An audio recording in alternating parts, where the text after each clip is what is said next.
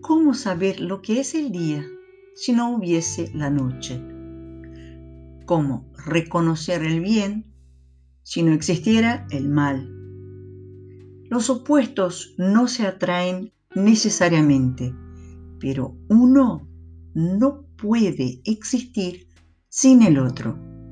Uno será siempre punto de referencia para el otro. Como todos los opuestos, el sentimiento de inferioridad y superioridad andan juntos, van de la mano pues uno no puede existir sin el otro. Una persona que se siente inferior a otras puede cambiar para el polo opuesto y sentirse superior cuando percibiese, por ejemplo, que está en una posición ventajosa sobre alguien, pero en ambos casos estará en desequilibrio emocional. También podemos decir una persona que se siente superior se siente inferior en algún punto. Caso contrario, tendría la necesidad de mostrar superioridad sobre otra persona. Por ende, cuando realmente trabajamos nuestra autoestima, los sentimientos de inferioridad y superioridad desaparecen y en su lugar queda el entendimiento profundo de las diferencias y particularidades que existen en cada uno de nosotros. Cuenta la leyenda que un día un hombre muy orgulloso, un guerrero samurái muy conocido todos en la región, fue visitar a un gran maestro espiritual. Al ser recibido por el maestro, el guerrero, viendo la belleza de la mirada del maestro y la inmensa graciosidad que emanaba, súbitamente se sintió inferior. Muy irritado con ese sentimiento, el guerrero preguntó, ¿por qué me haces sentir inferior de esa forma? ¿Qué está sucediendo aquí? Y el maestro le respondió, nada está ocurriendo en este momento que no estuviese ocurriendo antes que tú vinieses hasta acá. Tú has traído ese sentimiento contigo.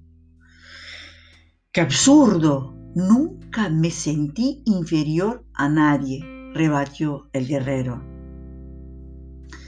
El maestro apuntó para dos árboles de su jardín diciendo, Mira esos árboles en mi jardín.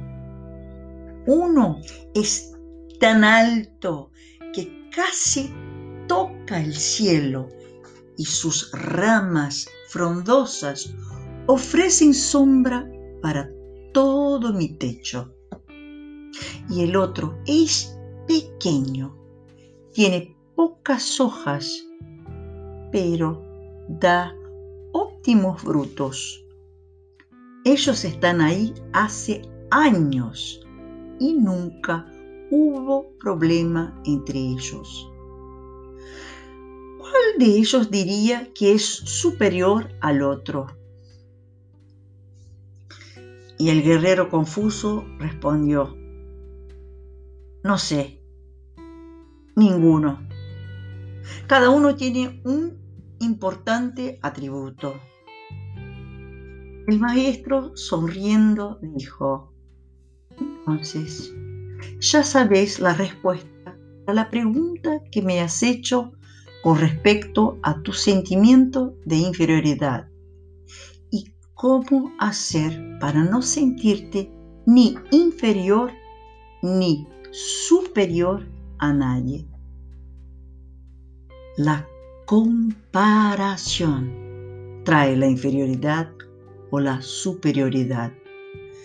Cuando dejamos de compararnos a los otros, toda inferioridad y superioridad desaparecen. Cuando percibimos la singularidad, las particularidades de cada uno y entendemos que todos tienen una forma de ser y un talento único y que todos nosotros somos indispensables, desaparecen los sentimientos de inferioridad, así como los de, los de superioridad. Solo así encontraremos el equilibrio. Jamás te compares con nadie. Tú eres una persona única, especial y diferente, como somos todos nosotros. Con mucho cariño, Vera Calvet.